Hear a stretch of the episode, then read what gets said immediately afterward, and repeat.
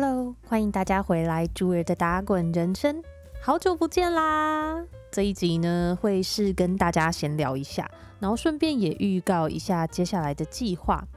上一次朱儿发 Podcast，竟然已经是两个月前的事情了耶！对朱儿来讲，其实真的是一眨眼的事情。这中间真的就是工作、照顾小孩、念书，然后这三件事情就是不断循环。那我们全家人都有感受到这份压力。其实我老公也问过我说，如果没有考过，那会怎么样？在这件事情上呢，其实我是没有给自己任何退路的。我的 LPN 证照，其实在二零二零年那一次我就没有再继续 renew，所以其实也快两年了。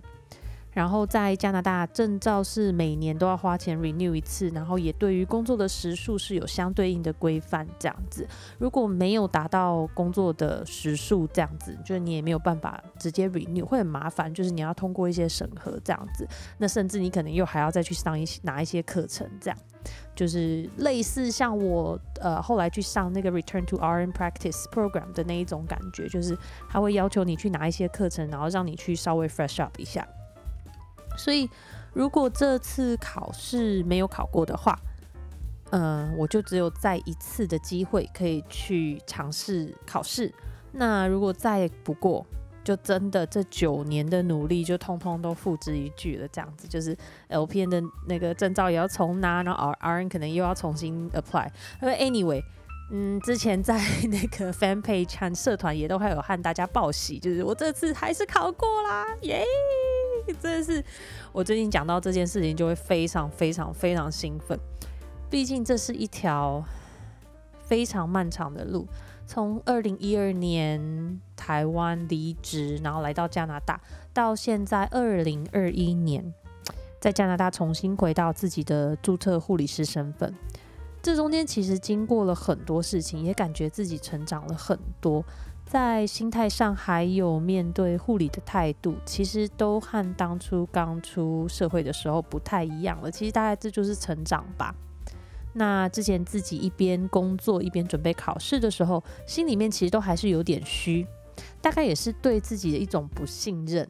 我觉得有时候就是有种直觉，但是你又不太确定。就是在跟医生讨论病情的时候，也常常听到他们会跟我说：“嗯，就是。”你其实都讲的不错，但你应该要再有自信一点点这样子。那最近在上班的时候，就感觉到自己在做决策的时候，相对的有自信比较多一点。但我想，就是大概也跟这段时间念了很多书有关系吧。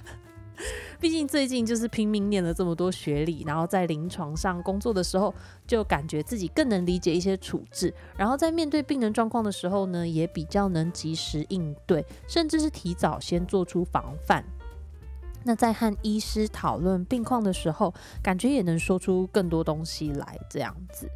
那现在考完了，念书的部分呢，可能之后等我笔记整理完，我再来做一集相关的节目，聊聊这中间我是怎么样去准备 NCLEX 的，然后大概是怎么样去安排读书时间。因为毕竟还带着一个小小孩，所以很多时候呢，我的行程真的不是我可以自己随心所欲去安排的。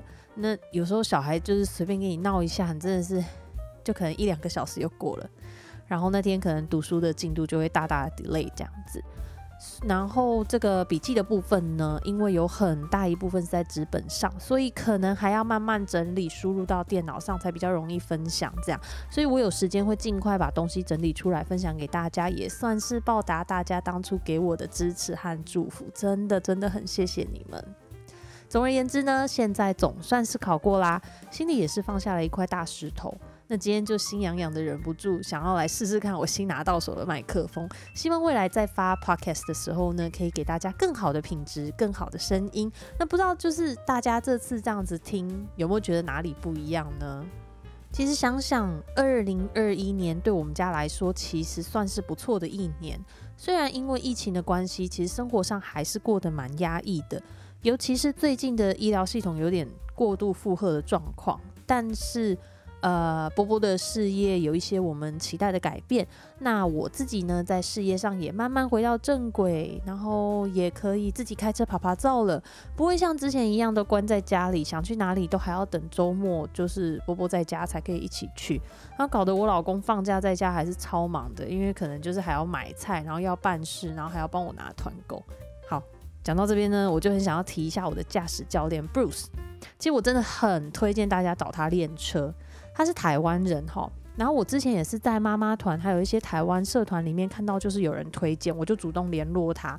那因为我这个人呢，其实我是一个表面上看起来淡定，但其实各种情绪、各种崩溃都在心里面的那种人，就包含连生产都是这样哦。大家都说我是超级淡定的产妇，但其实我的内心已经整个就是大崩溃了这样子。Anyway。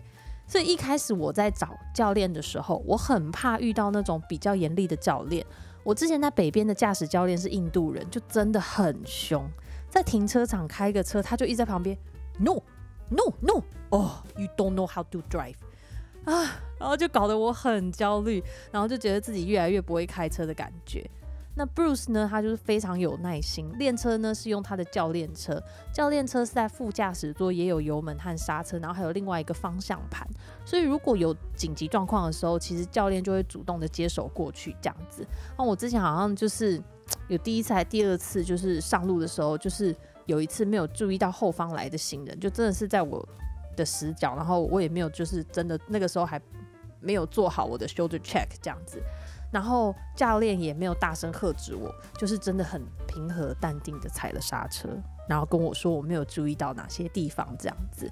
所以整体而言呢，上 Bruce 的驾驶课其实是非常轻松愉快的。然后他会用非常简单的方式去说明道路规则，然后在学生犯错的时候，他也是非常冷静稳定的去指出问题。因为你知道，就真的很怕那种就是凶巴巴，然后就是 no no no no no，然后搞到最后就是大家都很焦虑，何必呢？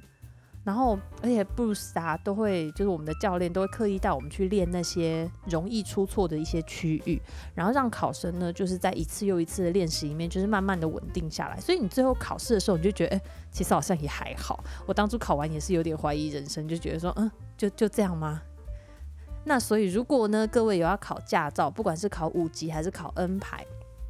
都很推荐找 Bruce，然后还有一种就是拿台湾证照来直接换 BC 省五级驾照，其实也蛮建议找教练来练几次车，了解一下当地的道路规则，这样子会比较安全啦。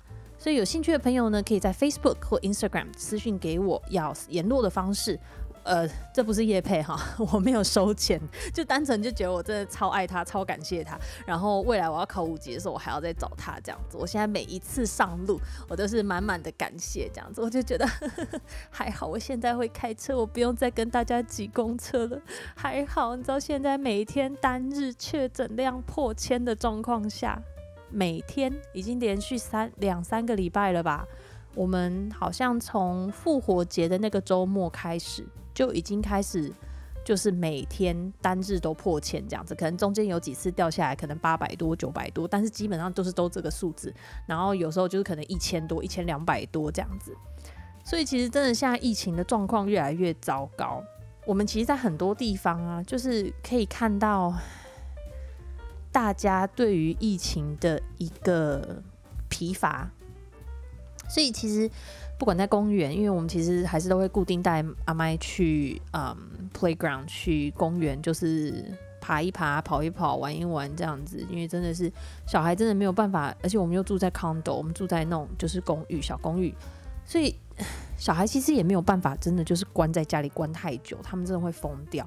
然后，所以我们偶尔还是会去公园走走。可是有时候真的是看到人太多，我会直接跟波波讲说：“OK，就是我们就回家好了，因为。”或者是我们就干脆去别的地方，因为真的太多人，太可怕了。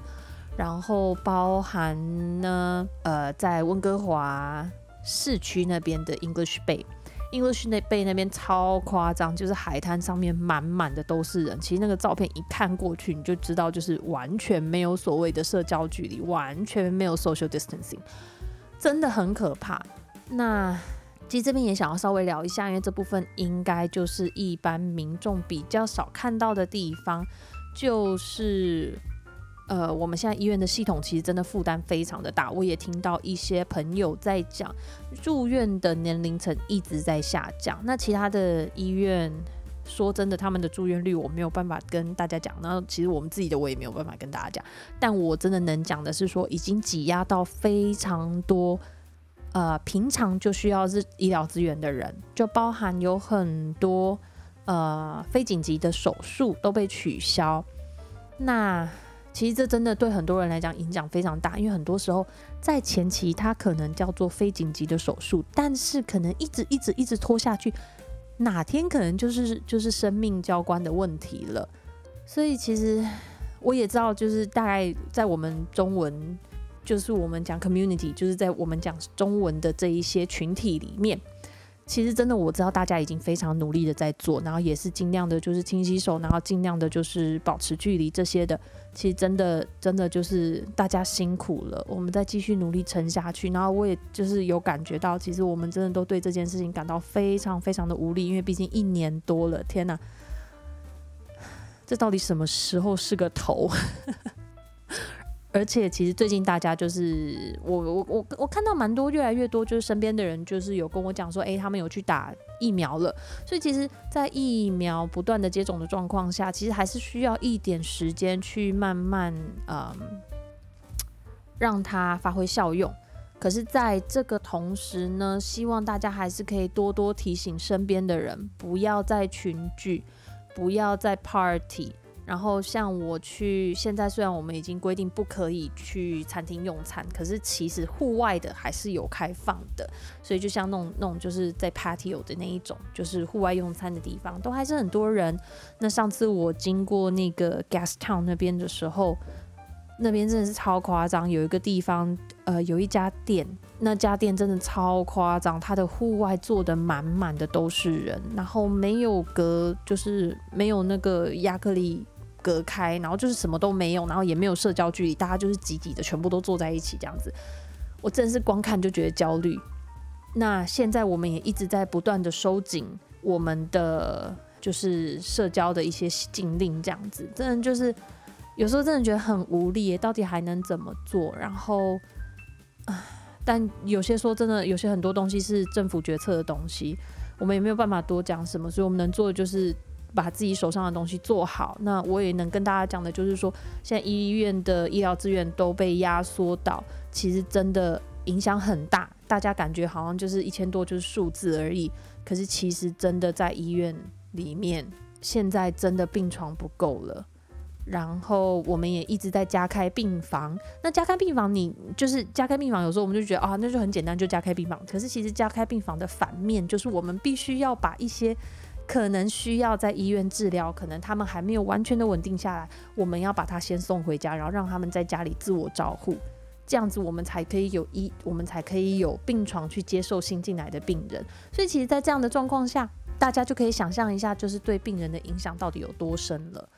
所以其实这部分未来可能也会慢慢的就是会再跟大家聊一些有关这个疫情的问题，这样子就是其实真的是也蛮让人家无力感的。那接下来呢，就是朱儿也会尽量，就是因为其实 最近也开始接了一些班这样子，然后我们人力也蛮紧绷的，所以朱儿会尽量每周上一集 podcast，然后就是这集也来跟大家预告一下，因为就是我们之前聊到了申请 NNAS，然后考 NCAS。然后一些转 RN 证照的一些流程，那我们这一集接下来就要讲到的就是我们讲的 Bridging Course，就是衔接课程这样子。那，嗯，它其实蛮多东西可以聊的哈，因为包含学校的不同，所以因为我念的是 Thompson Rivers University，所以我可能会比较着重在这一部分，然后跟大家聊一下这中间我为什么会选择 TRU。然后还有其他哪些选择，大家可以去考虑的？那这就是我们下一集会讨论的一些内容，这样子。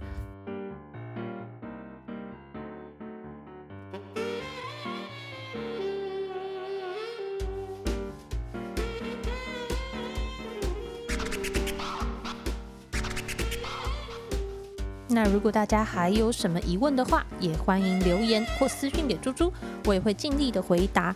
那有兴趣的朋友记得按赞、订阅和追踪。猪猪的 Facebook 是猪儿的打滚人生。目前呢，我的 Podcast 节目在 First Story、Apple Podcast、Spotify、Google Podcast、KKBox 还有 Pocket Cast 都可以收听。那喜欢的朋友也欢迎到 Apple Podcast 帮我做评价和留言，让更多人可以听到猪猪的分享喽。那我们下次再见啦！希望我可以快速的把这个衔接课程的这一集推出来给大家。谢谢喽，拜拜。